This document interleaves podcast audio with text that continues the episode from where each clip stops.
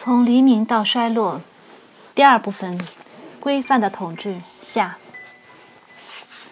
十七世纪七十年代中期，在愤怒、野心和时事艰难这众多因素的促使下，诺曼底的一位罗昂爵士组织了一次起义，想要脱离法国，另建一个独立的贵族共和国。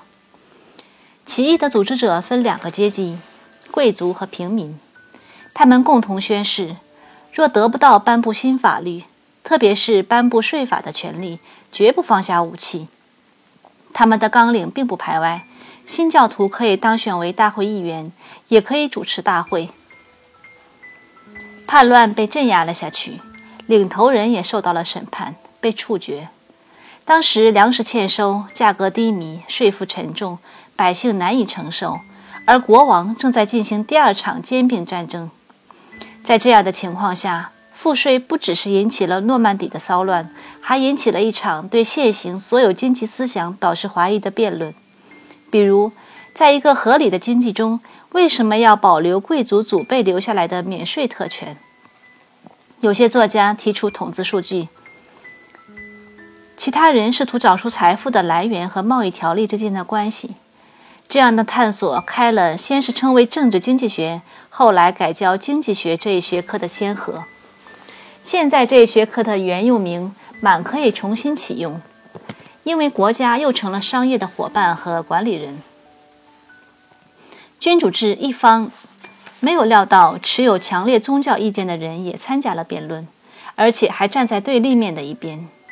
但是虔诚的道德主义者反对日益增强的现实主义。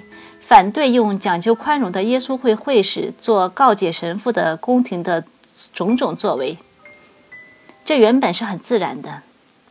此外，反对派中一些思想家在论辩中又举起了理性和自然的旗帜。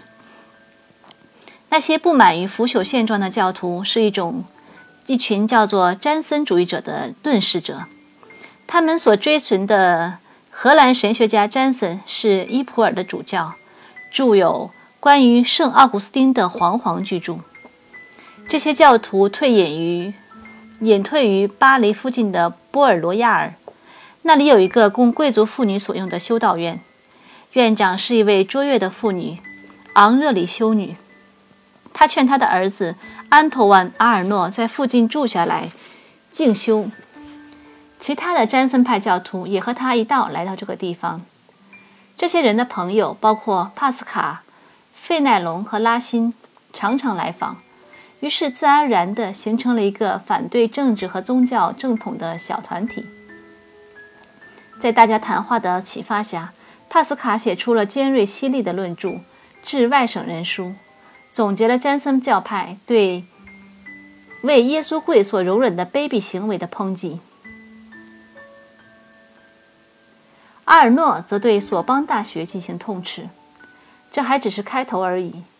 阿尔诺的宏伟著作洋洋一百三十五卷，在神学、道德、语法和文体、逻辑、几何学等各个方面力究现行的谬误。他全身心投入斗争，乐此不疲，直到寿终于当时罕见的八十二岁高龄。波尔罗亚尔因此在法国历史上意义重大。十九世纪的批评家圣伯夫花费数年对其进行研究，著撰著八册论述其特点和成就。福福楼拜嘲笑他们那班人说：“一群在一起住了三十年的人，至死还互称先生，真是奇怪哉。”但是那个时期的风气是与他们信条的特征相吻合的，像他们的宗师詹神一样，他们不相信自由意志。而是像路德一样坚信得救预定论，也确信上帝的恩惠会拯救他们。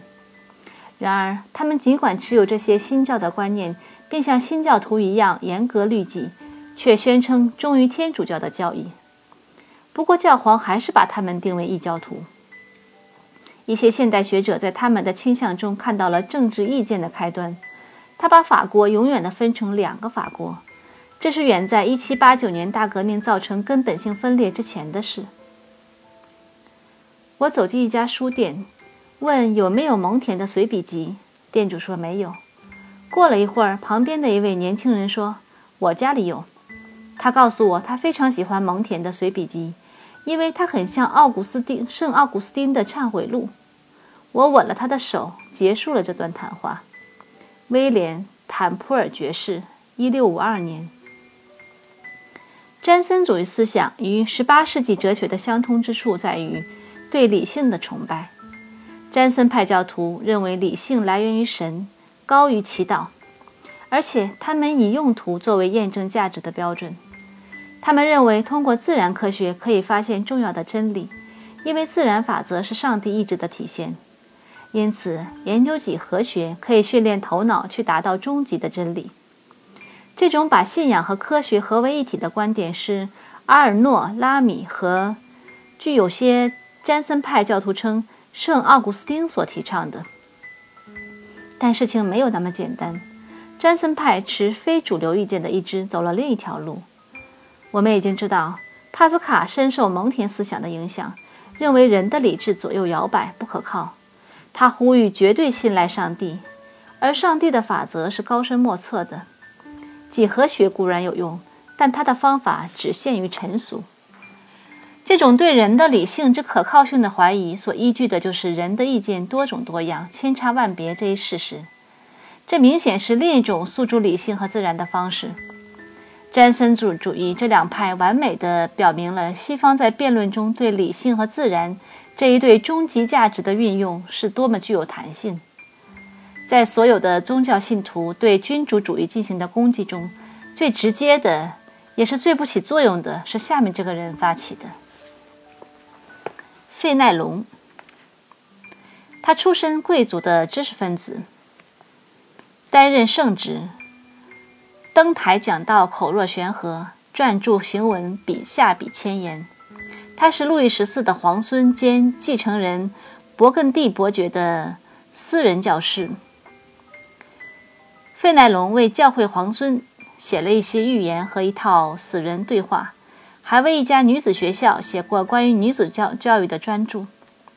中年时，他遇到一位神秘主义者居扬夫人，他劝人皈依寂静主义，那是宗教改革时期博麦在德意志发起的一个教派。他没有仪式和教职人员，全凭一片诚心，当时称为虔诚派。热诚的费奈隆为其教育所吸引，因而为他的创始人进行辩护。陛下，三十年来，您的大臣们为增加您的权力，打破了国家所有行之已久的法则。他们保证您开支无度，夺全国之富，以供给您宫廷的奢华，使您为民所恶。二十年来，他们发动血腥的战争，引起邻国的仇恨。我们没有盟友，因为我们一心想奴役他们。与此同时，人民提饥豪寒，暴乱频起，而您只能或任其蔓延，或对被民逼得无路可走的人民进行屠杀。费奈隆至路易十四，一六九四年前后，他这一仗义之举给他带来了厄运。他的朋友，同样著名的传教士和作家博舒埃，与他反目成仇，在宫廷内和罗马四处活动，以图把他的搞把他搞臭搞垮。博舒埃没能立即成功，因为费奈隆也有朋友，而且国国王觉得他是国中最敏锐、最有灵感的思想家。费奈隆自己对路易崇敬有加，却对他公开和私下的行为都予以谴责。就在博舒埃力图使他这位异教徒朋友忏改悔的时候，费奈隆正在撰写致路易十四的信，痛斥他的人格和政策。信没有署名，但不难猜出里面好似告诫神父所说的毫不留情的话语出自谁的手笔。当时费奈隆已经成为著名的散文家之一，国王的报复一定使他惊诧不已。他被封为康布雷的大主教。但反对他的阴谋并没有停止，而且阴差阳错，居然成功了。一个正在抄录费奈隆新作的费奈隆新作的书记员，把文稿交给了他雇主的敌人。新作的题目叫《特勒马克思》，是以荷马史诗里的故事为基础的一篇小说，里面描写了奥德修斯的儿子特勒马克思这位正直的王公的行为，以及他和他周围的各种邪恶办事人员的对比。这部小说成了畅销书，并被看作是对宫廷和国王的讽刺。费戴龙的命运就此注定。他身有圣职，因此难以像对平常人一样对他进行审判，于是他被软禁在他的主教辖区，在那里，他把时间和金钱用于救济贫苦。那个地方位于两军作战地区的边缘，他为双方的部队都做了好许多好事。敌方的将领甚至下令禁止部队在那里征集粮秣或危害地方。《特勒马克思》已成经典之作，直到最近仍是法国学生的必读书。死人对话是那种文体的早期范例，借著名的男女之口来讨论道德、政治和文学方面始终未能解决的问题。但这两部著作还不足以充分显示费奈隆那卓越的头脑。在他浩瀚的著作中，包括布道文、论文、实为散文的信，他描绘了一幅他心目中法国政府的图像。那是一个有成文宪法的有限君主制，有具有代表性的议事大会和履行重要职责的强大的贵族阶层。法律面前人人平等，应当有公共教育，教会和国家因为因为。独立，应解除农业和商业的沉重负担。对所有劳动者，无论是在店里的还是在田间的，或是教职和政府机关的下层，都应给予应有的尊重。费奈隆在国王与凡尔赛宫驾崩前几个月死于他的流放地。第二年，费奈隆的最后一封同样是争取彻底改变的信面世。信是写给法兰西学院的，表面上是为了回答学院向会员们提出的问题。现在词典编撰完毕，下一步该做什么？有人说应该编一部法文语法，其他人建议编修辞学、诗学、批评理论。费奈隆的信是在他去世前的一次会上宣读的，其中涉及的题目比其他的建议都广泛得多。他引起了人们浓厚的兴趣，要求将它出版。费奈隆生前刚刚来得及把它修成一本一百来页的小书，里面谈到语法和用法、文学题材的性质、诗歌的规则、悲剧和喜剧的特点、史学的方法，以及古代作家是否优于现代作家的问题。就所有这些题目，费奈隆都批评了当时的普遍意见。他反对过分净化法语，把所谓粗俗的、不适合文学的。和礼貌谈话的字眼和成语剔除出去，他反而想通过借用外语词汇来丰富法语。他还鼓励作家大胆创造新词和复合词，呼吁解放的论点贯穿全信。费奈隆认为，布道应该简单自然，而不是繁复浮夸。诗人不必拘泥于拘泥于法语的韵律规则。应该像画家一样抒发激情和真理，而不应注重辞藻的精致或夸张。悲剧和喜剧也同也同此理，应倡导自然，避免矫揉造作和陈腐的思路。至于史学，需要就这个题目写一部专论，因为它自成一体，却迄今尚未得到承认。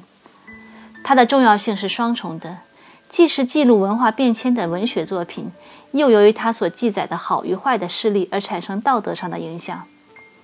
讨论历史很容易导致古人与今人的争论。我们要将要看到这样的论战在之前十五年爆发过两次。在这些论战，费奈隆自有定见，但他敦促史学家力求不偏不倚，自己也没有对争论的任何一方发表明确的评判。他如此克制，还有一个理由。当时他正重新得到国王的青睐，被任命为研究詹森主义的一个国家理事会的主席。他长时期远离宫廷，正是他的资本，因为他能做出最公平的判断。届时，他多年来作为备受钦佩的作家，已经为他赢得了法国文学界元老的声誉。天性温和宽厚的他，小心地不再引发人们的争执，而是设法让他们平静下来。对于古今各自的长处，他并不知无搪塞，而是斟量衡斟酌衡量。古人是伟大的发明者，今人应当可以青出于蓝而胜于蓝。古人中出色的为数不多，更没有完人。但他那时那是因为他们被不完善的宗教和道德局限住了。即使这样，他们简单而高尚的习性也应当得到最高的赞扬。费奈隆暗示说，现代人若采纳他关于用法、风格和文体的规则的开明观点，就会超越古人。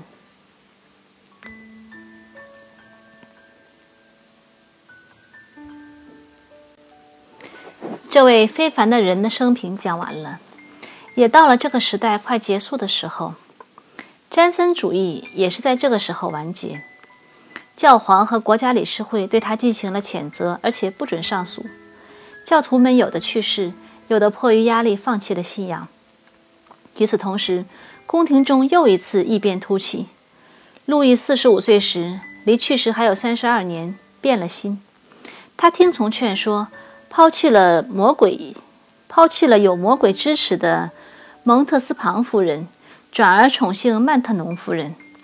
他显然有上帝的赞助，因为他十分虔诚，也没有使用魔法，而且他一生经历离奇艰难，居然可以立刻重难取得成功，不由人不相信他在冥冥之中有神力相助。弗朗索瓦斯。德奥比涅出生于一个有地位的新教徒家庭，他的祖父是亨利四世的朋友。他是在父母被作为异教徒关押期间在监狱里出生的。他孩提时被带到马提尼克岛，还没长大又回到法国，在一家修道院读书时成为天主教徒。他容貌美丽，性情温和，但身无分文。他十七岁时嫁给保罗斯卡农。一个长他二十五岁的又驼又瘸的滑稽诗人，作为他的夫人，他主持的沙龙成了巴黎最风趣的人士的荟萃之地。他守寡后，帮助秘密抚养彭斯特庞彭特斯庞夫人的孩子们。国王承认了这些孩子，并把他们封为贵族后，斯卡隆夫人也跟随进宫，不久就被赐予曼特农的一块土地。这块土地。因他还被封为侯爵领地。从此以后，他的影响力不断加强。他的第一个目标是改造国王的道德品质，使他和王后重归于好。在博舒埃主教的帮助下，蒙特斯庞夫人被斥退，由曼特农夫人取而代之。这位新晋女侯爵说：“什么也比不上无可指摘的行为更机敏。”那时她三十八岁。圣眷正隆，几年后，他同丧偶的国王秘密结婚。一夜之间，宫廷改弦易辙，太阳的光芒仿佛挡上了一层暗色玻璃。规范依旧，但社交策略多了一重新的考虑：如何表现出足够的虔诚？在一些人看来，这一切标志着政治虔诚终于取得了胜利；而在另一些人看来，这只是虚伪。是另一种较为严肃的演戏而已。国王的转变在曼特农夫人眼中并不总是那么真诚。他的个性可以说是刻意打造的，目的就是通过饰演一个角色来维持权威。所以，他有可能不是转向宗教，而是转向狂热。可以肯定的是，他的新王后唠叨不休，总是对他不满意。后来，他的侍从也参加了这基督徒的善举。一起努力来拯救他的灵魂。这样的努力产生了实际的后果。最具灾难性的是，逼走了法国最好的工匠。他们是胡格诺教徒，就是新教徒。路易的祖父亨利四世近一个世纪前曾颁布南特赦令，保护他们不受公然的迫害。现在，为了取悦上帝和曼特农夫人，这道赦令被废除。胡格诺教徒面临三个选择：皈依天主教、流放或被处死。执行命令由官僚和爱管闲事的人负责，过程中照满照例充满了恐怖和不公正。地方上常有为报夙愿而诬告别人的事，枉法严重，还动用了龙骑兵，大开杀戒进行清洗。难民逃到英国、荷兰和普鲁士定居下来。以他们的勤劳和正派赢得了当地人的欢迎，从而得以谋生。他们从事许多行业，贡献了自己的专业技能。他们和他们的后代，有法国名字的英国人，很快在每一行中都崭露头角。逃到普鲁士的难民也有同样的经历，他们对于向他们张开欢迎之手的当局表示出强烈的忠诚，所受之恩永志不忘。第一次世界大战之后，德皇逊位，霍亨索伦王室神寺前唯一的花圈就是柏林的胡格诺教徒所献。凡尔赛之变之后，以后恩惠和政策都由国王的秘密妻子或他的小集团的成员来决定。他们的决定并不都是坏的。他劝说拉辛为给他为出身。高贵但家境贫寒的女孩子办的学校写了两部剧本，但策划反对费奈隆的也是他。起初，国王和他商量各种问题，是当着他所信任的其他谋士的面。他表现得十分谦逊，国王不问绝不开口。到了后来，他采取主动，发号施令，俨然成了主事的人。这种关系令人联想到行政长官面临的各种问题。如何保证能制定恰当的公共政策？无论是君主制还是共和制，统治者都需要从随员那里听取建议，但很少能听到绝对诚恳的意见。提建议的人几乎都别有用心，思想受到其自身利益的左右。这方面只有一个例外：中世纪和近代早期的弄臣。国王的弄臣这个职位，应该说是制度，作为政治手段。其基础既有古老的宗教信仰，也有扎实的心理学。从莎士比亚的剧中和其他地方可以看到，弄臣不是正常人。他的头脑充其量像个孩子，天真、因而真实，时有灵光一闪。他说出来的妙语匪夷所思，令人发笑。这种气质，无论是天生的还是假装的，对于弄臣几世纪以来在国王身边所起的作用至关重要。他大部分时间为国王提供娱乐，是头戴软帽、身佩铃铛的小丑。但有的时候，他能道人所不愿闻，言人所不敢言。明智的统治者听取这样的批评，可从中受益。但是到了君主制时代，理性主义的前进驱除了人们对依靠直觉的傻瓜的信心。他与别的表面装傻、内里聪明的弄臣一起，消失在历史之中。当时还有女弄臣。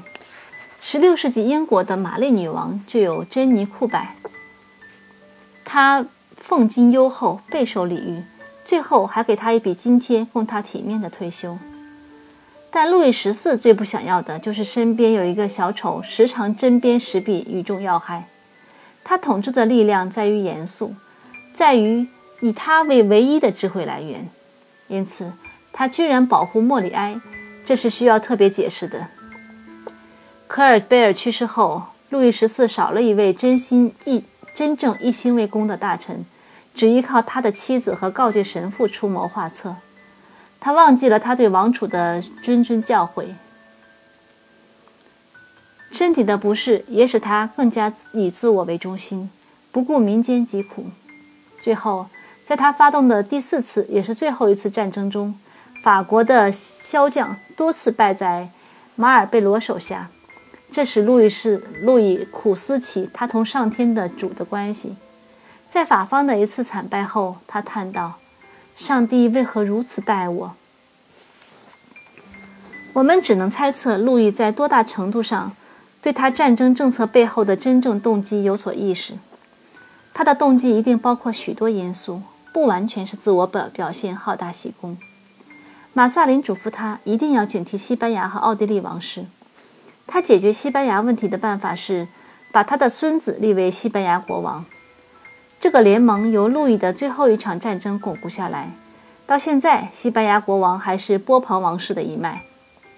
同其他国家的斗争，则由于附近有德意志地区和意大利地区这两个非国家而永远没有终结。他们的虚弱招致别国垂涎。使他们成为兵家必争之地。只要控制一个地区，就会改变力量的平衡，而各国都力求保持这种平衡。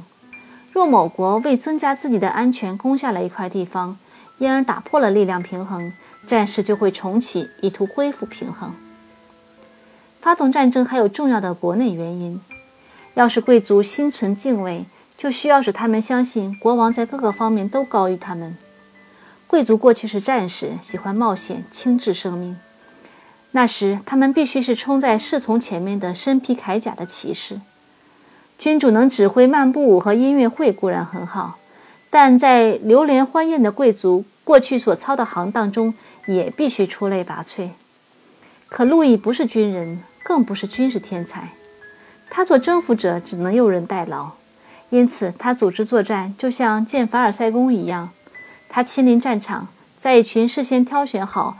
被伺候的舒舒服服的贵族男女面前，在距炮火有一定距离的地方坐镇，由那些贵族的儿子和兄弟带领雇佣军与敌军作战。打仗的第三个目的是为了巩固国家。战争可以自然而然地产生这样那样的效果，因而它使全国有了共同的目标。若战争胜利，则可加大这样的效果。因为民族国家的思想同连绵的领土密不可分，若能吞并法国东面、北边和东南面的省会、省份，会使法国的版图更加完美，使它附着、富强大，无与伦比，谁也无法威胁它。这就是称为普遍君主制的梦想。其理论可追溯到但丁，在他的《地质论》中就曾得到阐述。这一梦想的重复出现，表明了西方对于统一的狂热。基督教由于宗教革命而分裂，结果民族国家成了这种狂热的发泄口。查理五世也曾努力争取统一，但即使他成功了，他四散的土地也仅能成立一个帝国。亨利四世在去世前不久制定了一个大计划，到底是为扩张国家还是建立帝国，则语焉不详。到十七世纪中期，路易十四的想法更为明确，成功的可能性也大一些。奥地利的哈布斯堡王朝也一样。两百年后，德国追求的也是同样的意图。即使路易能兼并现在的比利时，把国界推至莱茵河畔，并把现在已属法国的尼斯和萨瓦也纳入版图，他的成功能否持久也值得怀疑。当时支持国家扩张的公众感情还没有完全发展起来，人们不知道一国之内的人必须有共同的语言和统一的法律，必须对共同的过去有足够的了解，并为之感到自豪，而且对社会必须有主人翁意识，而不是叛逆。不可能指望光是把领土连成一片就会激发人们热诚的爱国心。在路易的治下，连法国本身都没有统一。他统管着五种叫做“国”的地区，他们的地位和特权各不相同。有一种甚至叫做被认为是外国的国，普罗旺斯就是在其中之一。叫这种名称是因为他们有特殊的关税和其他规定。地区内部又各有不同，有的有成文法，有的只有惯例法，有的得付盐税，有的付过一笔钱后从此免盐税。科尔贝尔的指示只能从这混合在一起的各种制度的夹缝中穿过。若国王真如普遍认为的那样众望所归，他早就一道命令把这些障碍扫清了。至于上述构成一体感的各种因素，他们在17世纪的法国都尚复确辱。御用诗人、宫廷史官拉辛去南方的鱼兹时，听不懂当地人的话，当地人也听不懂他的话。据一位观察家说，1789年时，马赛人不会讲法语。位于阿尔卑斯山区、首府为格勒诺布尔的达菲内地方，是十十十四世纪被兼并入法国的，但几世纪以来，他一直自认为是独立的，像美国的德克萨斯州一样。那里的人越过地方边界时，说是去法国。我直到1920年还听见有人这样说。同样。在英国留存下来的地方方言造成了一种准民族。今天几乎在所有地方，过去的差异都在重新抬头。在法国，地方方言享受政府补贴，公立学校还开设这方面的课程。民族国家已经存在，却还没有民族主义国家。这个矛盾的一个成因是通讯方面的障碍。但应当指出，君主是具体的人，是一个简单的概念。比起国家这个抽象概念来凝聚力更强，因为国家首脑经选举产生没有永久性，所以国旗作为国家的一个具体象征意义十分重大。当公民为表达意见而焚毁国旗，而法律听之任职的时候，那这个国家的民这个民族国家一定出了什么毛病。尽管活人比实体占优势，但是路易随着在战争中连连失利，最终也失去了民心。他明白了耀武扬威光靠蛮力是不行的，还得大大破费。他说：“胜利属于握有最后一枚金币的一方。”临终之际，他也认识到了自己其他的奢侈恶行。当他凶悍的妻子指责他没有做出补偿的时候，他回答说。他不欠治下臣民任何人个人的赔偿，至于所欠全体人民的，他相信上帝的慈悲。